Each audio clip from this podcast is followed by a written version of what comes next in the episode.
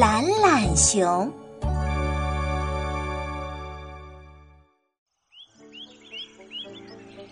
懒懒熊很懒，和它的名字一样。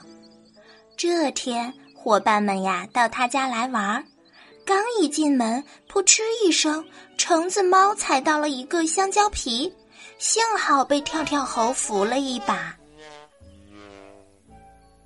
跳跳猴扶完了橙子猫，刚坐到沙发上休息休息，咔嚓一声。一个西红柿坐在了屁股下面，跳跳猴的新裤子就这么被西红柿画了一幅美丽的图画。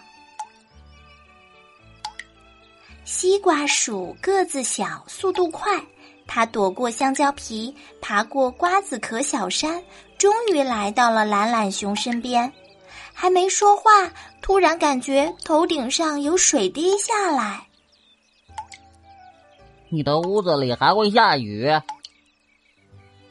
懒懒熊慢吞吞地说：“下的不是雨，是蜂蜜哦。”西瓜鼠一摸脖子，黏黏的、香香的，放在嘴里一尝，还真是蜂蜜呢。你的屋子会下蜂蜜？懒懒熊哈哈直笑，用手指了指上面，顺着他的手望去，西瓜鼠发现一罐蜂蜜正倒挂在衣服架上。我躺在下面，不用费劲就可以接蜂蜜喝了。懒懒熊颇为得意地说：“橙子猫站累了，想靠在墙上靠一会儿，啪嗒。”背后不知道沾到了什么东西，感觉黏糊糊的。哎呀，一块口香糖！跳跳猴发现了橙子猫背后的秘密，粘的还挺牢。好家伙，现在伙伴们是站也没有地方站，坐也没有地方坐，不知道干什么好了。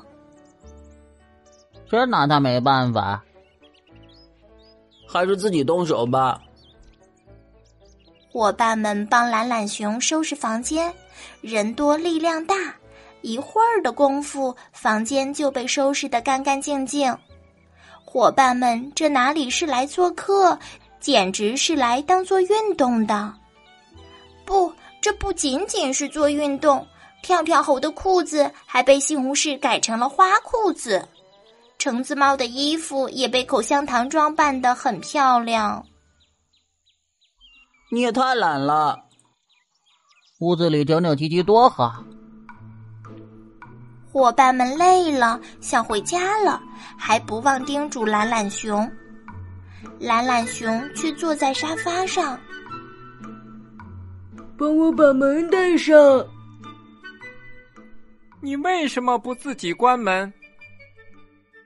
橙子猫问：“我懒得动嘛。”懒懒熊慢吞吞的说：“就不帮你关。”西瓜鼠很无奈：“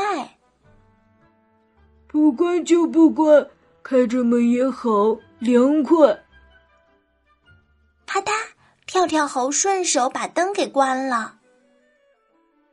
嘿嘿，看你起不起来开灯。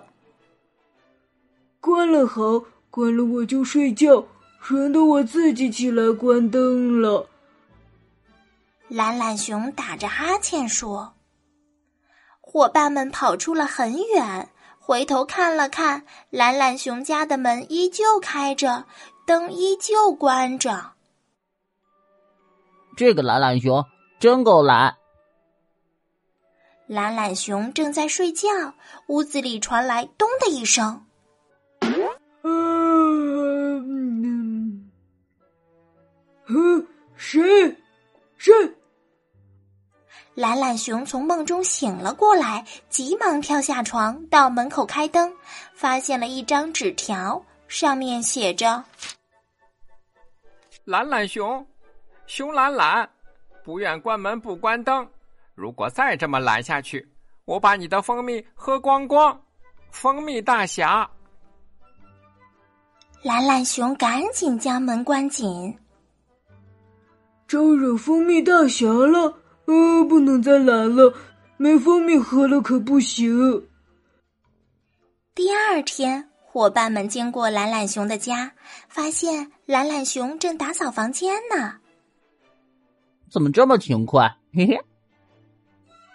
西瓜鼠笑着说：“你们不知道，昨天蜂蜜大侠来了，他警告我说，如果我还这么懒，他就会把我的蜂蜜都喝光。”橙子猫在一边偷偷乐，跳跳猴在一边哈哈笑。懒懒熊不会知道哪来的什么蜂蜜大侠，那是伙伴们想出来的办法。让懒懒熊不懒的没有办法的办法。